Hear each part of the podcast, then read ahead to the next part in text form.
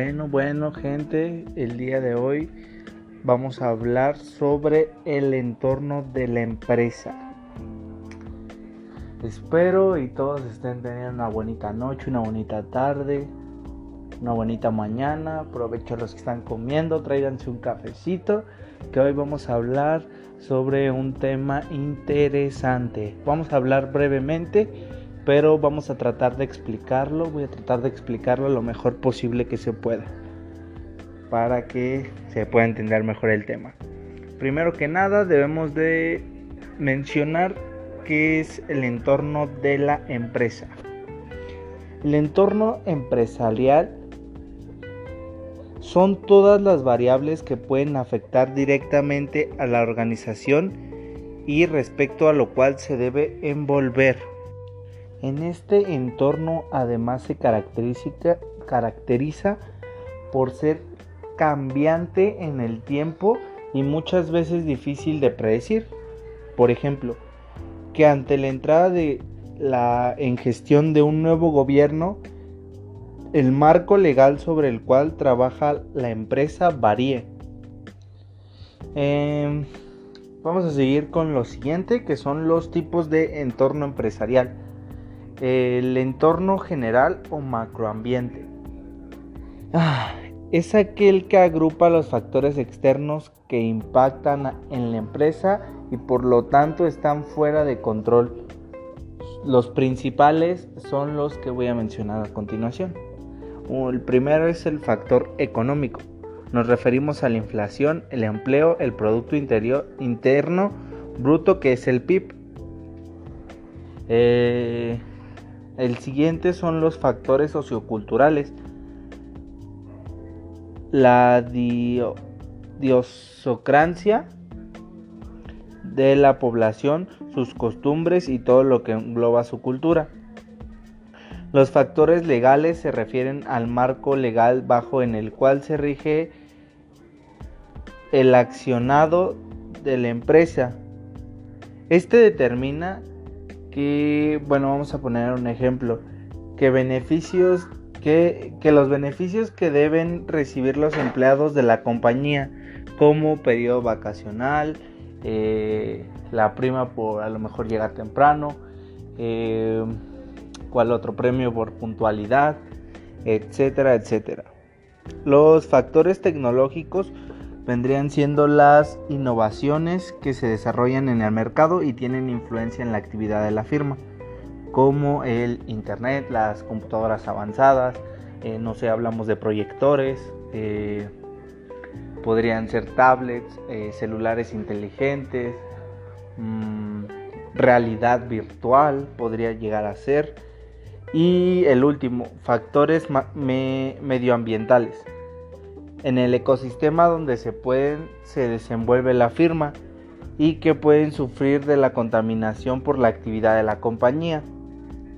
Y pues aquí es donde entran la mayoría de las empresas que pues siempre han tenido esa mala fama de ser contaminantes y a lo mejor algunas otras buscan, eh, ¿cómo se podría decir?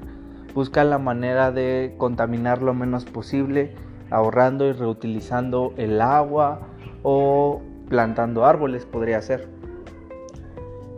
El segundo de los tipos de entorno empresarial se refiere al entorno específico o microentorno.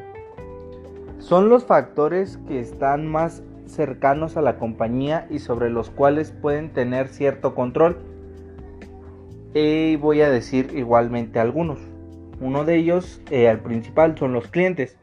Son quienes nos compran los productos y por los cuales son los lo final de se podría decir, de nuestro producto. Ellos son quienes lo prueban, quienes lo critican, quienes lo califican como son, qué tal les gusta, mm, qué podríamos mejorar para darles un mejor servicio, brindarles un servicio o algún producto. Mm, el siguiente son los proveedores. Son quienes nos abastecen a la empresa de los productos o insumos necesarios para su proceso de producción. Los siguientes son los competidores. son aquellas empresas que ofrecen los mismos productos que nosotros o algún bien que sea algún servicio. Esto quiere decir sea nuestra competencia directa o indirectamente. Una competencia, no sé, por ejemplo, de una tienda, directamente sería otra tienda. Indirectamente sería, eh, podría ser algún supermercado, porque a lo mejor vende productos similares, pero no es en lo que más se especializa el supermercado. O sea, no lo podemos comparar tanto así con una tienda de abarrotes tienen ciertas similitudes, pero no son no es su competencia directamente. En el siguiente vienen siendo las entidades financieras. Son instituciones a las cuales la firma o nosotros podemos recurrir por el financiamiento de pues de la empresa.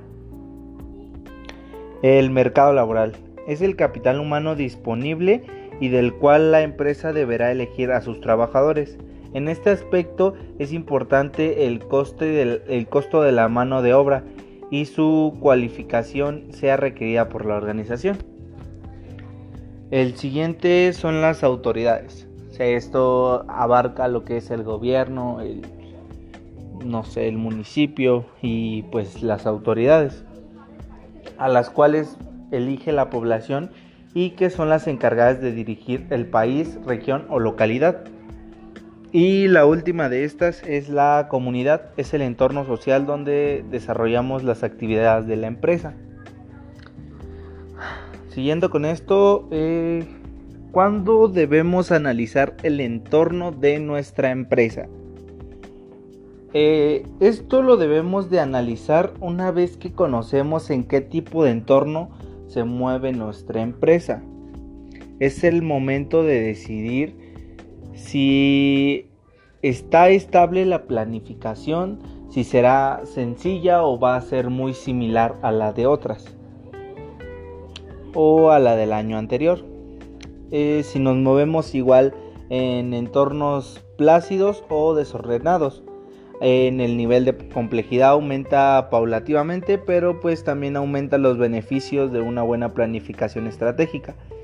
Y por último, si el entorno es turbulento, eh, no debemos dedicar los esfuerzos a la planificación a largo plazo, ya que no va a ser tan posible como si fuera a mediano y a lo mejor a mediano puede que sea igual complicado o como sería la funcionalidad para el corto plazo.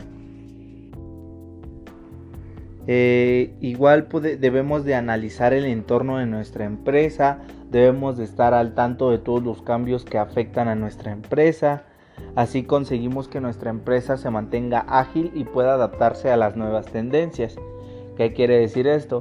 Eh, debemos de un ejemplo, no sé, una empresa que haya quebrado por no adaptarse a las tendencias de las demás, o pues no tanto empresa, sino un servicio, Blockbuster. Lo que pasó con ellos fue que no se adaptaron a la tecnología y por ello, por ende, quebró su empresa. Su empresa, recordemos que se dedicaba a prestar o rentar las películas o algún cassette de música. Y pues en ese entonces solamente duró uno o dos años. Después de esos dos años entró lo que fue Netflix, fue, entró varias plataformas de streaming en línea y pues no se adaptó simplemente a, a las nuevas tendencias y su empresa pues no tuvo de otra más que quebrar. Y pues eso es una breve eh, introducción sobre, sobre lo que debemos de tener en cuenta al planear el entorno de nuestra empresa. Espero que les haya gustado este podcast y si es así, pues me gustaría mucho que lo compartieran y igual dejaran en los comentarios que me faltó alguna aportación, mm, no sé, lo que ustedes piensen, ¿ok? Yo me despido y nos vemos en la siguiente. Chao.